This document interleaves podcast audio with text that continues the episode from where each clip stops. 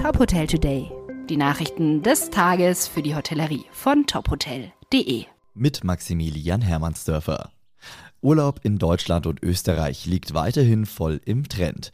Das beobachtet das Unternehmen DS Destination Solutions.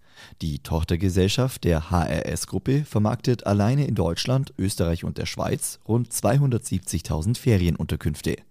Der Trend zu Urlaub daheim sei keineswegs eine kurzfristige Erscheinung der beiden Pandemiesommer gewesen.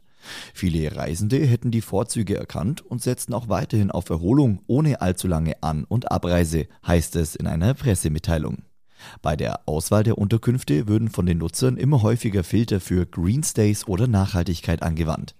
Darüber hinaus gäbe es ein spürbar größeres Interesse an außergewöhnlichen Unterkunftsarten wie Tiny Houses oder Hausboote. Ein weiterer Trend aus den beiden Corona-Jahren scheint ebenfalls anzuhalten. So sieht die S nach wie vor eine starke Tendenz zu kurzfristigen Buchungen. Was die Reiseziele angeht, zieht es die Reisenden in den kommenden Wochen vor allem an die Küsten der Nord- und Ostsee. Abseits von Küsten und Bergen soll es aber vielerorts noch gute Kapazitäten geben. Die Hyatt Hotels Corporation hat einen Managementvertrag mit einer Tochtergesellschaft der Millard Group für das Winston Hotel in Rosebank in Johannesburg abgeschlossen. Es soll somit als Hotel in das Hyatt-Portfolio aufgenommen werden.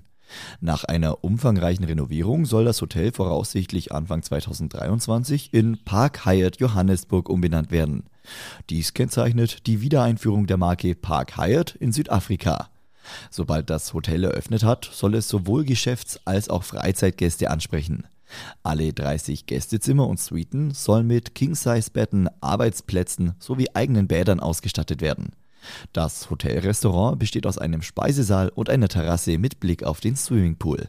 Für Konferenzen und Tagungen gibt es einen Mehrzweckveranstaltungsraum für bis zu 60 Personen. Weitere Nachrichten aus der Hotelbranche finden Sie immer auf tophotel.de.